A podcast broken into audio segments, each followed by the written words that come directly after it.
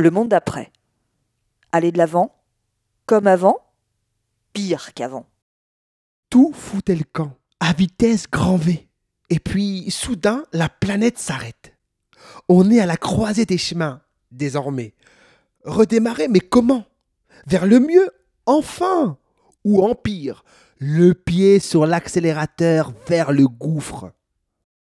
On en était où? Ah oui, on fonçait vers le gouffre à vitesse accélérée. Les rapports du GIEC tombaient, année après année, toujours plus déprimants sur le réchauffement. Plus 1,5 degré. Plus 1,5 degré. Plus 2 degrés. Plus 2 degrés. Plus 3 degrés. Plus 3 degrés. Plus 4 degrés. La calotte glaciaire fondait, les ours polaires se noyaient, le Mont Blanc reculait, les rivières baissaient, les oiseaux, les insectes, les abeilles ne se cachaient même plus pour mourir. Greta Thunberg et ses copains-copines avaient beau alerter, jouer les Cassandres de Davos à l'ONU, d'un contre-sommet à l'Assemblée, rien n'y faisait. Certes, les dirigeants convenaient de l'urgence climatique, mais ils gardaient le pied sur l'accélérateur. Croissance, croissance, croissance. Ils répétaient compétitivité, c'est taré.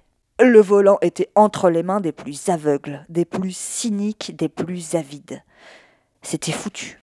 On regardait nos enfants plus qu'inquiets, angoissés, coupables. Comment allaient-ils survivre dans ce monde de merde?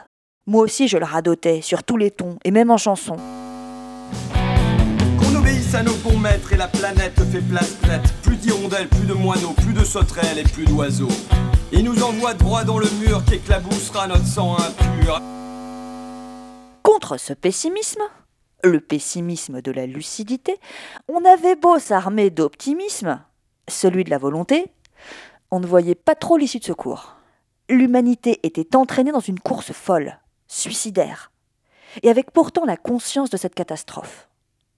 On le savait, et on savait pourquoi, et on l'analysait avec des chiffres, on le commentait sur les ondes, on le prévoyait, on le mesurait, on le calculait, avec des climatologues et des ornithologues, des modélisateurs et des ordinateurs, armés de toute une science pour comprendre notre malheur, mais sans intelligence pour l'éviter.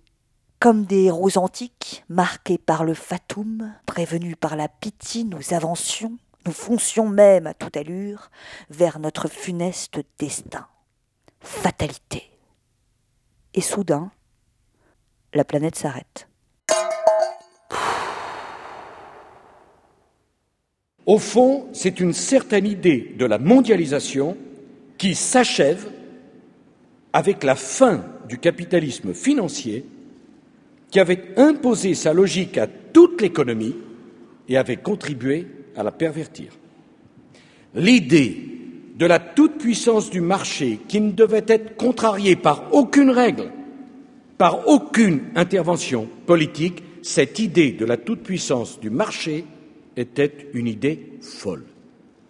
L'idée que les marchés ont toujours raison est une idée folle. L'autorégulation, pour régler tous les problèmes, c'est fini. Le laisser-faire, c'est fini. Le marché tout-puissant qui a toujours raison, c'est fini. Il faut tirer les leçons de la crise pour que la crise ne se reproduise pas. Nous venons de passer à deux doigts de la catastrophe. Le monde est passé à deux doigts de la catastrophe. On ne peut pas prendre le risque de recommencer. C'est du Nicolas Sarkozy ce discours, à Toulon, le 25 septembre 2008. Cet automne-là, après la chute de Lehman Brothers, tous, tous les libéraux, de Christine Lagarde à Bercy jusqu'à Alan Greenspan aux États-Unis, tous ont défilé à la télé avec pour refrain C'est fini. C'est promis. On va encadrer, réguler, tout bousculer. Ils se battaient la coulpe, à coups de fouet, avec des lanières en cuir et des clous au bout. Nous avons péché. Nous ne recommencerons plus. Et que s'est-il passé? Rien. Ils ont recommencé. Ce mois-ci, ce mois de mars 2020, leurs litanies ont repris. Jeudi soir, Emmanuel Macron nous a offert un festival, copiant, parodiant, dirait-on, son prédécesseur à l'Élysée. Mes chers compatriotes, il nous faudra demain tirer les leçons du moment que nous traversons.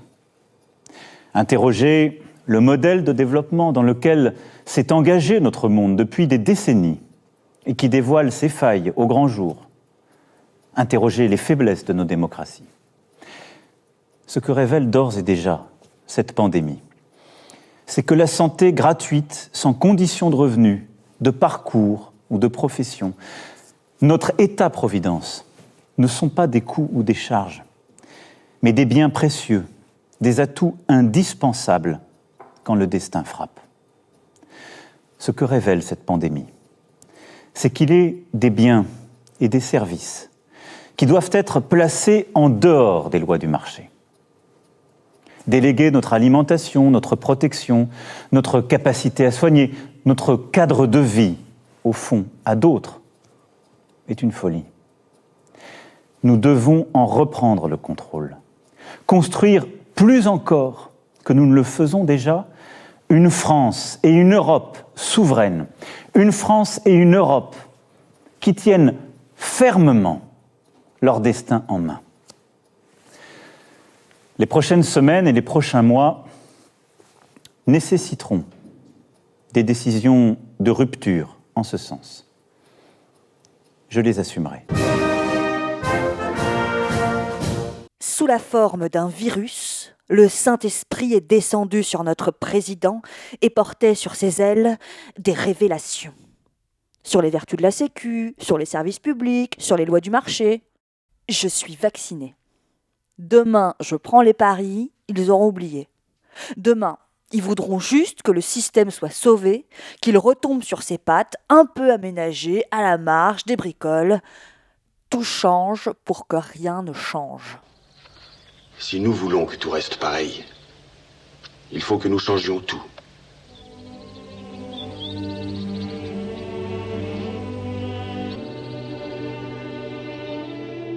Alors, que faire?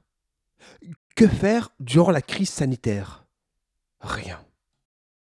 On arrête tout, on réfléchit, et c'est pas triste. Décréter GB de l'an 01 qui fleurait bon l'espérance d'après 1068. Les Gilets jaunes ont bien tenté l'an dernier, à leur tour, de s'arrêter. De s'arrêter pour refaire société sur les ronds-points. De s'arrêter pour se choisir un destin commun. À ce point d'interrogation qu'ils se posaient, qu'ils posaient à la société, quel est le sens? On leur a répondu par des bulldozers, des matraques et des LBD. Circuler, que les flux circulent, les flux de camions, les flux de marchandises, circuler, il n'y a rien à voir et surtout rien à penser. On pense pour vous. Qu'on profite de cet arrêt subi, soudain, pour penser l'après. L'après-crise sanitaire, l'après-coronavirus, mais pas un après éthéré qui nous tomberait du ciel comme un idéal, qui sortirait euh, des nuages tirés par des blancs chevaux. Le monde d'après. Sur une symphonie de Lully.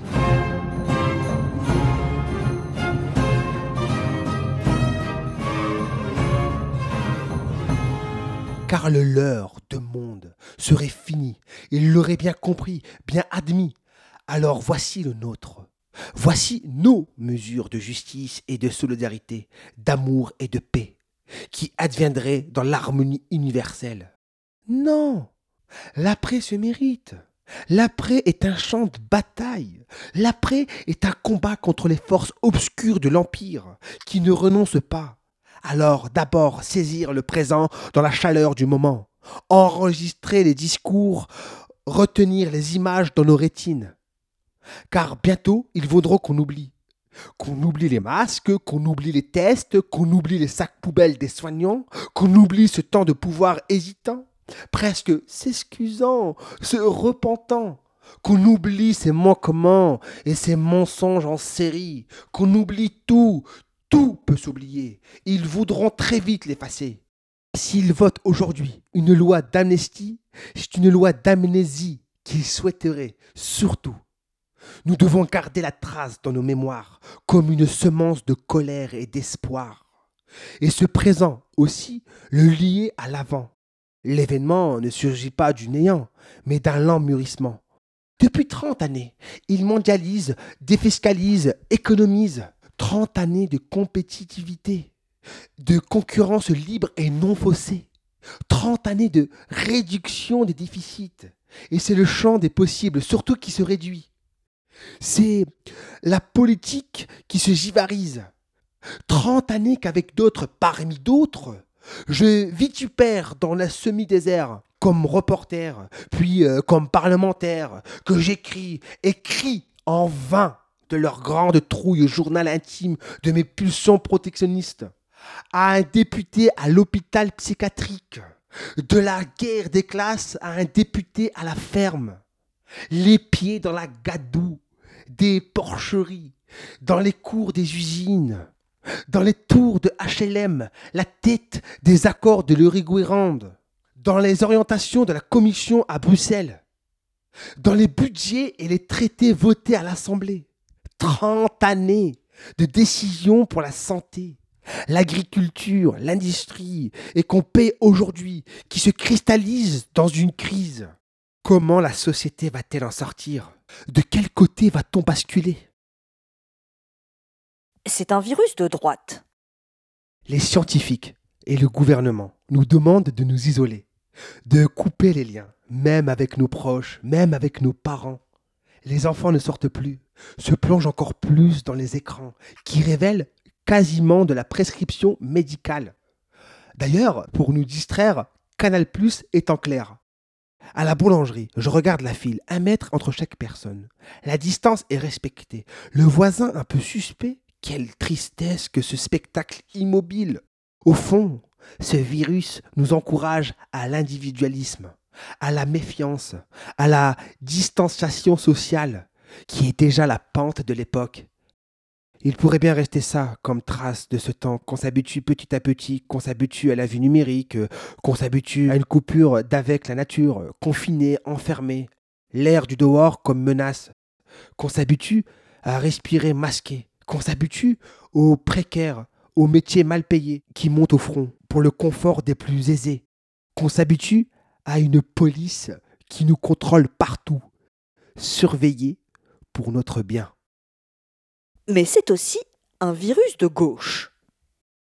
D'un coup, l'économie n'est plus la suprême finalité. Passe avant la santé. Le PIB, le taux de croissance, les petits calculs budgétaires sont mis entre parenthèses.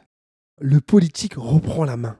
Des mots qui étaient interdits hier que nous prononcions nous-mêmes avec timidité, ces mots sont aujourd'hui dans le débat public. Réquisition, plafonnement des prix, protection, nationalisation, déposant au printemps dernier une proposition de loi visant à remplacer les vols intérieurs par le train. Je faisais figure de Khmer vert. J'attentais à la liberté. Et voilà que tous les avions sont cloués au sol. Les frontières aériennes fermées. C'est un imaginaire qui se rouvre. Tout est possible. L'audace retrouve sa place. Face à la catastrophe écologique, demain face à un péril climatique certes plus lointain que ce Covid-19, mais mille fois plus terrible, menaçant non pas un pourcent ou deux de la population, mais tout le genre humain. Usera-t-on de ces mesures hardies, intrépides, résolues, ou reviendra-t-on au business as usual? Que feront-ils de cette crise? Rien. C'est leur but. Que tout reprenne comme avant. Comment on fait pour redémarrer notre économie au lendemain de cette crise? S'interroge le ministre Bruno Le Maire en un couplet connu, refrain automatique répété par lui et les siens depuis des décennies. Toutes ces mesures sont faites avec une idée très simple. Il faut que l'économie puisse redémarrer très fort. Nous avons la capacité de rebondir. Un plan de relance est prévu et nous y travaillons pour que dès que nous serons sortis de la crise, la machine économique redémarre le plus vite possible. Rebondir, relancer, redémarrer, très fort et très vite. Mais dans quelle direction? Il faudra que le pays reparte, nous dit-on encore. Mais vers où? Le sens n'est jamais énoncé, précisé. Cette machine économique servira-t-elle les hommes la planète Ou mènera-t-elle à notre destruction? Ne pas poser ces questions, c'est déjà y répondre. Que ça reparte de l'avant et comme avant, et même pire qu'avant. Car on devine la suite, leur suite, leurs éléments de langage récités en boucle. Après ce Choc violent. des efforts seront nécessaires pour remonter la pente. point de PIB après point de PIB. Déjà, leurs experts nous préviennent. Il faudra que l'on se retrousse tous les manches pour reconstruire notre économie. La seule solution, c'est la croissance. Et donc le travailler plus.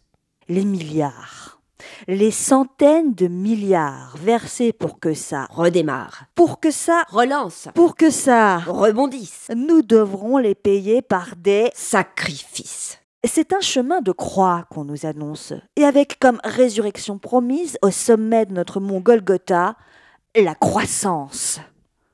C'est un calvaire, certes, mais rassurant peut-être, parce que c'est connu. Un boulevard emprunté depuis trente ans. Faisons-leur confiance alors, pour un retour à l'identique, tel quel, à des nuances près. Ils seront les meilleurs, vraiment.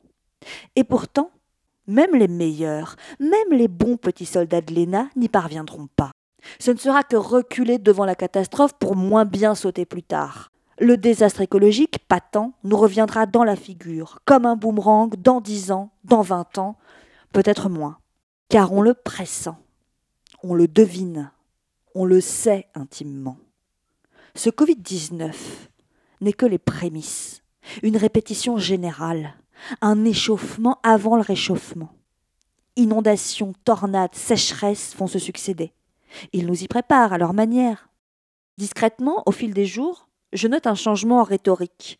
La formule Il y aura un avant et un après. se transforme en Nous ne vivrons plus comme avant. L'espoir se mue en menace en filigrane. C'est fini de rigoler, hein On entend un avertissement aussi gal que nous sommes. Vous chantiez. Eh bien, dansez maintenant. À la place de la vaste remise en cause des élites, de leur politique, que sous-entendait le il y aura un avant et un après, on devine désormais dans le nous ne vivrons plus comme avant un deuil qui nous est réclamé. Le deuil de l'avant. L'innocence perdue, la joie prohibée, nos enfants masqués, les peuples enfermés, droits de réunion et de manifestation suspendus, la surveillance renforcée, avec un cortège de drones, de couvre-feu et d'autorisation. Voilà leur monde d'après. Voilà leurs réponses, exceptionnelles aujourd'hui, qui deviendront naturelles demain, aux crises à venir, aux crises en série. À défaut de mesures politiques, de mesures sociales, de mesures écologiques, de mesures sanitaires, de mesures policières, pour que rien ne change. Ou alors, s'ouvre à nous un autre chemin, un sentier à découvrir, incertain. Cette crise, c'est un embranchement qui nous est offert. Tant qu'à faire, au point où on en est. Qu'on redonne un sens, une direction à notre économie, à nos sociétés. Qu'on se prépare pour les prochains soubresauts. Qu'on ne renonce pas au bonheur, à le chercher, à tâtons. Ce sera de notre faute, à nouveau, si rien ne change. C'était de notre faute, un peu, en partie, si après la crise des subprimes, rien n'a changé, si le démon de la spéculation est revenu intact. Je me souviens. Au printemps 2009, trois manifestations massives, j'en étais, se sont déroulées. Trois fois plus d'un million de personnes. Avec quel mot d'ordre? Nous ne paierons pas leur crise. Un beau slogan, mais qui ne signifie rien. Souhaitions-nous une nationalisation ou une socialisation du crédit? Ça n'était pas dit. Réclamions-nous que les fonds de la Banque centrale européenne soient ciblés, fléchés vers les entreprises, les collectivités, les ménages Exigions-nous que soit mis fin à la libre circulation des capitaux au sein de l'Union et avec les pays tiers Nous n'en soufflions mot À coup sûr, des intellectuels, des économistes hétérodoxes nourrissaient de belles idées, et moi-même je n'en manquais pas. La gauche en manque rarement, mais rien qui soit répandu comme une évidence dans les partis, les syndicats, les associations. Pas les trois mesures claires, nettes, que comprendraient tous les Français, qui nous serviraient de socle commun. Pas le contre-programme qui, avec un pouvoir dans le doute, avec leur idéologie qui agonisait, serait venu remplir un vide. Puis la fenêtre s'est refermée, la fenêtre d'opportunité.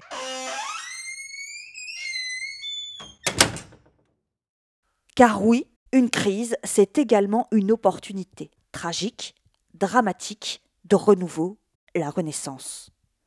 Mais une opportunité à saisir qui passe vite. Mon héros, Maurice Kriejol Valrimont, qui fit prisonnier le général von Scholtitz à la libération de Paris en août 1944. Maurice, je me permets, me le confie à sa manière. Avec des hommes de droite, avec des aristocrates, lui, le syndicaliste du Front populaire, proche du Parti communiste, lui, avait participé à la rédaction des Jours heureux, le programme du Conseil national de la résistance. À la première partie, en vérité, au volet militaire. Quand l'histoire grandit, les hommes grandissent avec, me disait-il en riant. C'est beau à voir, c'est beau à voir. D'ailleurs, vous savez bien à quelle vitesse ensuite on revient en arrière, à toute allure, en imitant la cravache. C'est la crise de 1929 qui nous a apporté le Front populaire, les 40 heures et les congés payés. Mais là encore, la voix passive nous a apporté n'est pas indiquée. Ce sont les hommes et les femmes qui font l'histoire. Ce sont les syndicalistes, les militants d'alors qui ont permis l'embellie de 1936. Cette même crise qui a débouché en Allemagne sur le national-socialisme, aux États-Unis sur le New Deal. À nous de choisir. À nous de permettre, pour nous, pour nos enfants, une happy end. Dès maintenant, activement. Un article lu par Mohamed Sediki, Aurore Juvenel, Anne Werner.